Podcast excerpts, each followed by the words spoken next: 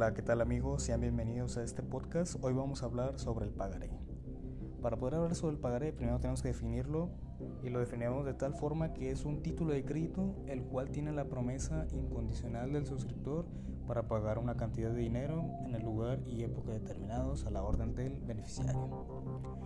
Para eso tenemos que tenemos dos elementos personales que vienen siendo el suscriptor y el beneficiario. El suscriptor es aquella persona que le debe al beneficiario y esa cuella que tiene que poner su voluntad plasmada en dicho pagaré. El beneficiario pues es la persona que se va a encargar de ejecutar el título de crédito. Ahora tenemos los elementos esenciales.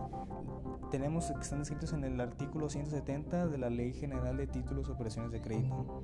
El primero es la mención de ser un pagaré. Aquí es muy importante ya que debe estar mencionado en el papel que es un pagaré ya que de no estarlo sería inexistente. Es por ello que tiene que estar ahí en la parte superior central.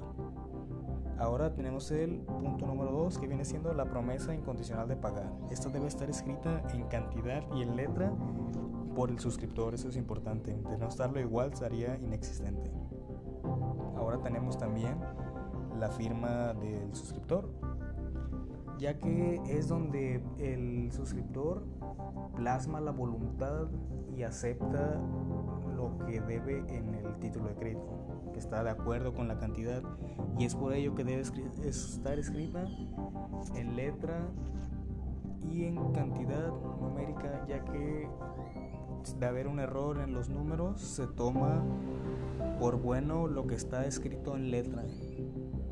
También cabe mencionar que tenemos los elementos no esenciales que viene siendo la época y lugar de pago. Aquí es importante ya que si no está la fecha de vencimiento se considera que es a la vista, a la hora de que el beneficiario quiera ejecutar el título de crédito. Y el lugar de pago, pues de no estarlo, se entiende que va a ser en el domicilio del que suscribió el título de crédito. También tenemos por último un elemento de validez que debe estar la fecha y el lugar eh, en que se concibe el título de crédito, ya que de no estarlo pues sería inválido, pero el beneficiario puede hacerlo antes de ir a ejecutar el título de crédito. Pues bueno, muchas gracias por escucharnos. La verdad es que nos sentimos muy agradecidos por que ustedes tomen su tiempo en nosotros y bueno, muchísimas gracias.